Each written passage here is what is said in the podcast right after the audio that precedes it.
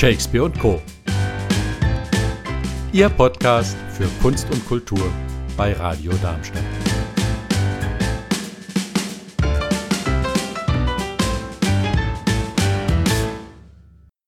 Deshalb Neun Theater ist in Darmstadt eine lange Tradition oder eine Institution. Und das seit 40 Jahren. Ich habe das Gefühl, dieses, äh, diese Sendung ist sowieso nur eine Jubiläumssendung, beziehungsweise das ganze Jahr ist ein Jubiläumsjahr. Sie feiern 10. Geburtstag, aber es gibt es schon seit 40 Jahren. Und am 29.02.1980 ist dieses Theater gegründet worden. Und zwar von Jürgen Keller, den ich jetzt hier im Studio ganz herzlich begrüße. Hallo. Hallo. Ja, Sie sind der Gründer nicht nur, Sie sind auch verantwortlich immer noch für die Pressearbeit, für die Anzeigen, Akquise, für die Lichttontechnik, Gastronomie und wie Sie auch gesagt haben, auch für die Musik natürlich. Ja. Und für das Einholen der Künstler. Sagt man das so? Das Engagieren der Künstler. Das Engagieren der Künstler, ja genau. Das Datum 29.02.1980, Herr Keller, ist ja eigentlich schon ein ideales äh, Datum, um ein, ein Kabarett, eine Comedy zu gründen, oder? Ja, wir sind damals gar nicht anders fertig geworden und dann haben wir gesagt, wann jetzt naht der, der Termin, 29. Februar, das wäre eigentlich der Eröffnungstermin. Mhm. Ja, Sie feiern ja dann auch diesen, Jawohl, diese alle vier Eröffnung. Jahre wird gefeiert. Und dieses Jahr ganz besonders, 40. Äh, Jubiläum, 40. Geburtstag. Sie lassen das Nicht den Publikum- 40. Geburtstag, der 10. Den Geburtstag. 10. Geburtstag, Ja. genau. Das ist eben die Krux, genau. Ähm, Sie lassen auch das Publikum mitfeiern. Wie wird das Ganze ablaufen am 29.? Haben Sie ein Ähm, besonderes Programm? Also es ist wie immer ein besonderes Programm. Es kommen jede Menge Künstler, die an dem Abend auftreten und wer auftritt, das wird, wurde nie verraten, das wird erst am Abend. Also bei den, Publikum bei den. Galas, bei den Geburtstagsfeiern wird es nie, es macht Nein. jemand anderes für Sie. Wer macht das? Wie, was? Äh, Sie, ach, Sie verraten es nicht ans Publikum. Sie selbst wir- wissen natürlich Bescheid. Wir wissen, wer kommt. Äh, Es kann auch sein, dass noch der eine oder andere Überraschungsgast kommt, mit dem wir gar nicht gerechnet haben. Aber wir wissen, wer kommt, aber das wird nicht verraten. Alles. So ist das immer. gespannt. Also Kabarett scheint zu boomen. Ist das bei Ihnen auch so? Würden Sie das auch sagen? Es gibt doch im Moment anscheinend sehr viele Sendungen im Fernsehen, die sich mit Kabarett beschäftigen. Es gibt viele Comedians, sagt man ja. Eher haben Sie auch das Gefühl, dass das boomt, dass es besser geworden ist? Ja, wenn man den Anfang betrachtet, da gab es ja nur ein paar bekannte Namen, die Kabarett gemacht haben. Aber es haben sich im Laufe der Jahre sehr, sehr viele junge Leute ins Kabarettfach begeben und haben da angefangen und sich gut entwickelt, sodass wir also mittlerweile eine große Auswahl haben an sehr guten Kabarettisten, viele junge Leute in, in dem Fach, die sich gemausert haben und die gut geworden sind. Also da kann man mittlerweile aus einer riesen Fülle von Künstlern schöpfen und die sind alle gut. Haben Sie das Gefühl, dass das Publikum politisierter geworden ist Äh, im Laufe der Jahre? ja, äh, wenn man so überlegt, was früher zu dem Kabarett gekommen ist, das war ja gar nicht so die Massen und heute äh, habe ich auch das Gefühl, dass mittlerweile immer mehr junge Leute sich allein für Politik interessieren und dadurch auch für das politische Kabarett. Und das wächst. Das wächst. Wenn Sie so zurückblicken, Herr Keller, wie ist das überhaupt entstanden? Wie kommt man auf eine Idee, nicht nur ein Theater zu machen, sondern Kabarett zu machen? Vorbild war für uns so ein bisschen das Mainzer Unterhaus. Äh, die haben ja um einiges früher angefangen als wir. Und äh, wir waren damals Besuch, zum, äh, zu Besuch im Unterhaus und da habe ich gesagt, Mensch, das wäre doch auch was für Darmstadt. Ja, diese Idee, die schlummerte dann ein bisschen, bis irgendjemand hier in Darmstadt äh, angeboten hat, Räumlichkeiten für ein Kleinkunsttheater zu vermieten. Da sind wir auf dem Plan, da sind wir dann zwar letzten Endes nicht hin, das war am Marienplatz, wo heute Büro Gerz oder sowas drin ist. Das hat nicht geklappt, aber danach kam jemand von der Brauerei, mit der uns wir uns geeinigt haben und haben gesagt, warum geht ihr nicht dahin? Und dann haben wir uns das alte Rio-Kino, in dem ich schon ab vier Jahren in Fuzzi-Filmen und Zorro-Filmen war, angeguckt und da kam mein Bruder als Architekt dazu und hat gesagt, Mensch, das ist doch toll. Äh, in dem hinteren Teil erhöhter Bereich, eine Bühne war schon da.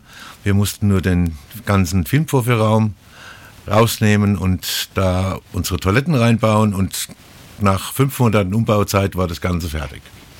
Und äh, wie haben Sie sich das vorgestellt? Wer, wer, wird als erstes kommen? Wird auch das Publikum strömen? Wen hatten Sie, können Sie sich noch an die ersten ähm, Akteure erinnern? Ja, die, wir haben da natürlich die Latte gleich ziemlich hochgehängt. Unser Eröffnungsprogramm war der Delia Hildebrand, der Werner Schneider, damals schon in ihrem letzten gemeinsamen Programm.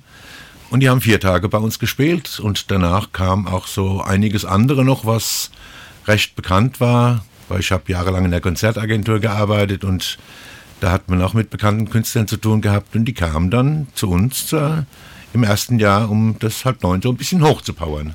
Das ist natürlich toll. Ja, das war toll. Hatten Sie auch äh, Künstler, äh, die Sie ja, die durch Sie, durch das Halb-Neun-Theater äh, hochgekommen sind? Ja, viele. Bei uns haben viele angefangen mhm. und sind im Laufe der Jahre immer wieder mit gutem Programm bei uns aufgetreten und bekannt und bekannter geworden.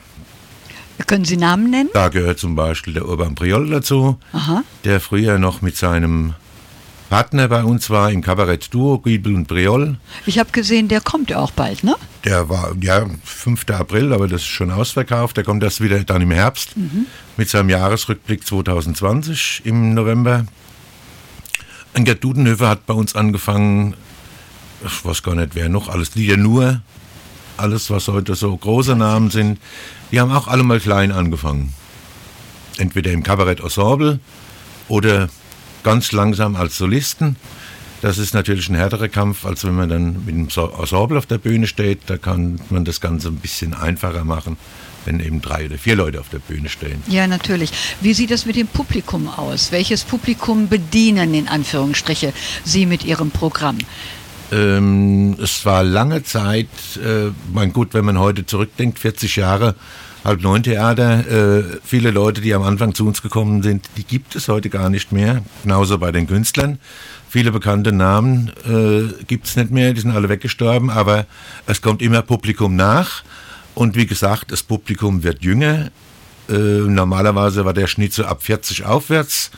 Mittlerweile kommen auch schon Leute, die Mitte 20 sind, ins Kabarett und jetzt interessieren sich für Kabarett. Die versuchen wir auch ein bisschen über die Comedy äh, zu uns ins Haus zu holen und dann in das politische Kabarett näher zu bringen, dass sie da auch mal zu einer Vorstellung gehen.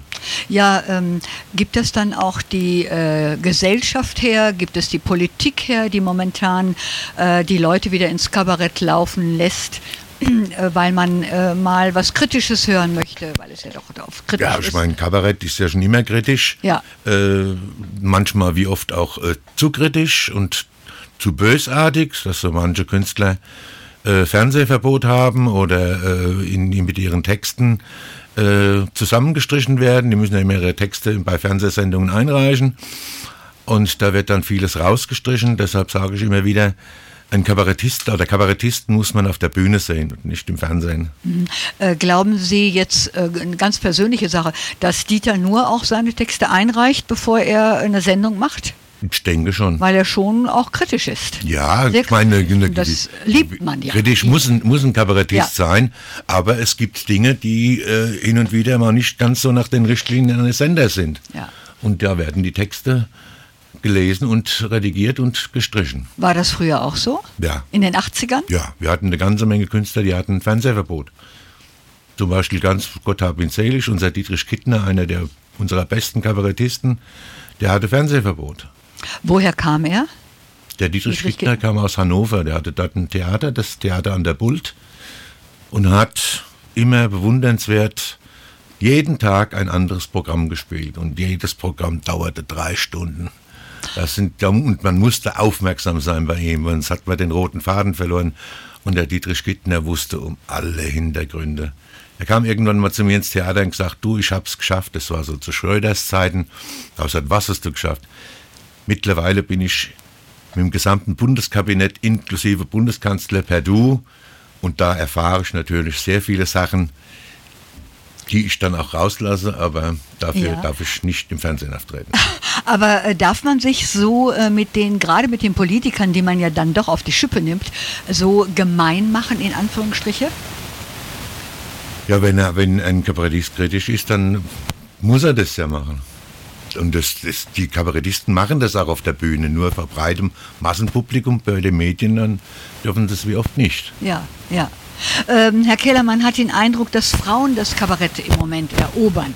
Also wenn ich so Dank. Fernsehen im Kabarett, äh, Kabarett im Fernsehen sehe, dann äh, denke ich, wow, super. Kommen immer mehr Frauen dazu, junge Frauen. Haben Sie Wir hatten es ja Gefühl? früher schon in den Kabarettensembles. Bei der Lachen Cheese waren immer eine Frau oder manchmal auch zwei dabei. Bei, der, bei den Stachelschweinen in Berlin, bei der, äh, beim Düsseldorfer Komödien, die Lore Lorenz, die große Kabarettlegende. Ja, ja. Und äh, so nach und nach sind dann immer mehr Frauen ins Kabarettfach gewechselt. Und das finde ich unheimlich toll, dass, sich, dass die Frauen da so aktiv geworden sind. Und die finden wir dann auch im Halb-Neun-Theater. Ja, wieder. natürlich. Da gehen wir hin. Äh, Herr Keller, wir machen eine kleine Musikpause. Ja. Und dann äh, freue ich mich auf vielleicht eine Anekdote Ja. aus Ihrem Theater. Kleines Anekdötchen habe ich.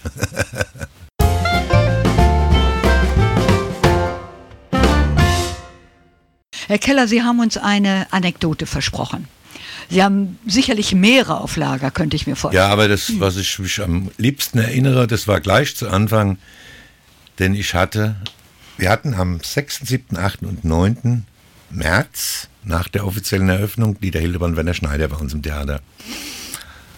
Und samstags abends, das war der 8. März, da hatte ich Geburtstag. Meinen 30. Und ich habe zu den ganzen Leuten gesagt, zu den Künstlern, du, wir feiern nachher noch ein bisschen. Und die zwei waren fertig mit ihrem Programm. Auf einmal waren die alle weg. Das Trio, Christoph Pauli Trio, was sie damals begleitet hat, die waren alle weg. Ich so, naja, dann halt doch nicht. Und so um zwei Minuten vor zwölf kamen welche mit Pauken und Trompeten ins Theater wieder einmarschiert. Das war allen vorweg der Dieter Hildebrand und der Werner Schneider. Und dann sind die auf die Bühne und haben wir ein Ständchen gebracht zum Geburtstag. Und es waren noch so viele Gäste da. Haben wir mit 120 Leuten dann in meinen Geburtstag reingefeiert. Das Ja, das vergisst man nicht. Eine tolle Überraschung. Ja, das glaube ich ganz war bestimmt. Sehr schön.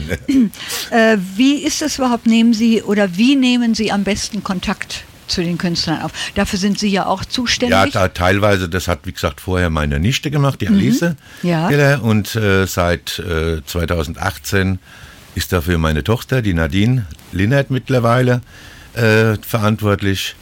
Ja, Kontakte, viele Kontakte bestehen oder sind früher mal nach und nach aufgebaut worden. Und heute ist ein, ein sehr guter Treff äh, die Freiburger Kulturbörse und Kleinkunstbörse, wo sich sehr viele Künstler vorstellen, teilweise schon bekannte, aber auch viele neue. Und da kann man sich die Leute anhören und äh, da fällt immer was Tolles ab dabei. Und viele Leute da, die sich da präsentieren, die es absolut wert sind, äh, auf die Bühne zu kommen. äh, heißt das, Sie schauen sich ein Video an oder fahren Sie direkt hin und gucken sich Na, mal also an? ist auf die Freiburger Kulturbörse fährt meine Tochter immer hin. Und ansonsten, wenn sich Künstler bei uns bewerben, dann immer mit dem Video oder DVD von einem kompletten Live-Auftritt, denn nur nach Highlights kann man nicht gehen. Jedes Programm hat Ups und Downs. Und äh, das Ganze muss dann halt ein ausgewogenes Programm sein, was auf einer gewissen, auf einem gewissen Level ist, was, wo man sagt, okay, das Programm ist gut. Und Sie nehmen auch, Sie sagen selbst, dass Sie auch in einer Band gespielt haben Ja. und ähm, äh, achten auch darauf, dass hin und wieder immer eine Band auftritt. Ja, das machen wir gern zwischendrin. Und so ab und zu entdecke ich mal welche, wie jetzt in den letzten zwei Jahren habe ich zwei Gruppen aus Amerika. Die Gruppe Venice, die jetzt am 27. April zu uns kommt, montags. Und die Gruppe High South, die sind im Oktober wieder da, die waren letztes Jahr im Oktober schon da. Die kommen beide aus Amerika, sind tolle Jungs und machen eine traumhaft gute Musik. Und jetzt habe ich wieder eine neue Gruppe entdeckt, äh, aber da weiß ich nicht, ob das bei uns klappt, denn das sind alles bekannte Leute. Der frühere Sänger von Hollies, von 10cc und von Sweet. Die Frontmen heißen die und da werde ich mich mal drum bemühen. Aber ich weiß nicht, ob wir mal, für manche Sachen sind wir halt zu klein. 200 Plätze ist, ist im, im Grunde genommen nicht viel.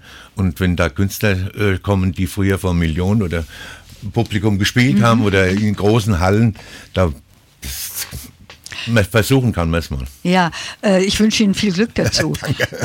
äh, Sie haben, war das äh, von Anfang an so, dieses Theater, das mit den, wer es nicht kennt, ich kann mir kaum vorstellen, dass es einer nicht kennt, äh, mit Tischen, mit runden Ja. kleinen Tischen ausgestattet. Ja, ja. Hat sich da was verändert im Laufe der 40 Jahre? Nein, das ist genauso geblieben. Das Mobiliar hat sich mal geändert. Ja gut, aber, Aber, wir wollen, dass die Leute abends gemütlich, auch am Anfang kamen die Leute mit fast Gala-Kleidung. da haben wir gesagt, Mensch, ihr Leute, ihr sollt, wenn ihr zu uns ins Theater kommt, ihr sollt euch wohlfühlen Ja. und euch nicht in irgendeinen äh, Anzug oder sonst was reinzwängen. Ganz leger, deshalb sitzen die Leute bei uns an kleinen Tischen, bekommen von unserem Servicepersonal Getränke gebracht und haben kleine Snacks vorne, äh, das Knabberzeug. Äh, die Leute sollen sich einfach wohlfühlen. Und dafür sind wir da. es scheint ein gutes Konzept gewesen zu sein, Ja. was Sie sich damals ausgedacht Ja, haben. ja. Wie sieht es mit regionalen Künstlern aus? Wir haben ja eine Menge aufzuwarten in Ja, Hessen. wir, wir tun ja für die Regionalkünstler was. Jetzt kommen demnächst kommt eine Gruppe, eine Musikgruppe, die Eugeborene, dann regional Leute wie die Iris Stromberger, die äh, Ilse Sturmfels, dann äh, Babenhäuser? Babenhäuser Pfarrerkabarett, die momentan eine Pause haben in 2020, aber der eine von den beiden, der Claudio Hermann, der kommt jetzt wieder zum Benefizabend von dem Lions Club am Fastnachtdienstag. Äh, dann der Walter Renneisen ist da. Äh, also wir, Kabaretts, wir tun was. Kabaretts ist ja, st- ist ja bei uns unser Hauskabarett. Äh, dann früher das Kabarett Kontrabis aus Darmstadt war bei uns. Äh, die Heimleuchter haben mal bei uns gespielt. Äh, so die alten und von den neuen, also was sich im, in der Umgebung auftut, ist und äh, toll ist, das bringen wir dann auch mal bei uns. Weil die haben bei uns auch einen Platz verdient. Äh, Herr Keller, ich möchte noch auf äh, was Finanzielles hinweisen. Und zwar, es gibt auch einen Förderverein, dem man Ja. beitreten kann. Was hat man davon, dem Förderverein beigetreten zu sein? Also Ad 1 haben unsere Fördervereinsmitglieder mal bei ganz bei den bekannten Namen den Vorteil, sie können 14 Tage vorm offiziellen Vorverkauf sich Karten äh, kaufen oder bestellen. Äh, dann bekommen unsere Fördervereinsmitglieder, werden einmal im Jahr äh, zu einer Vorstellung eingeladen, da bekommen sie eine Freikarte dafür. Äh, dann macht unser Förderverein, ist es sehr rührig, wir machen jedes Jahr eine Fahrt in ein anderes Kabaretttheater und das ist so auf 50, 60 begrenzt, damit die Leute auch mal andere Theater kennenlernen und auch mal dort ansässige Kabarettisten, die wir gar nicht zu uns rüberkriegen, äh, sehen. Und äh, ja, dann können, kriegen die Gäste noch bei unserem Restaurant Karagötz, wo die also fast alle Gäste und Künstler hingehen, bekommen sie einen kleinen Nachlass beim Essen. Ah ja. Also so dass ich ein, da ist schon ein Jahresbeitrag, den wir momentan nehmen von 60 Euro, der ist schon viel zu niedrig. Hört sich sehr moderat an. Herr Keller, ich wünsche Ihnen für Ihr großes Fest, für die Gala, kann man sagen, am 29.02. alles Gute. Toi, toi, toi. Es wird sicherlich gut und wie Sie Ja, gesagt das haben, ist schon ausverkauft. Alles Gute und ich freue mich, dass Sie hier waren. Dankeschön. Danke auch.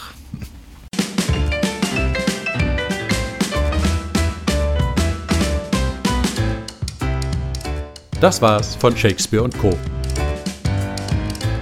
Live hören Sie uns in Darmstadt auf 103,4 MHz oder weltweit unter radiodarmstadt.de.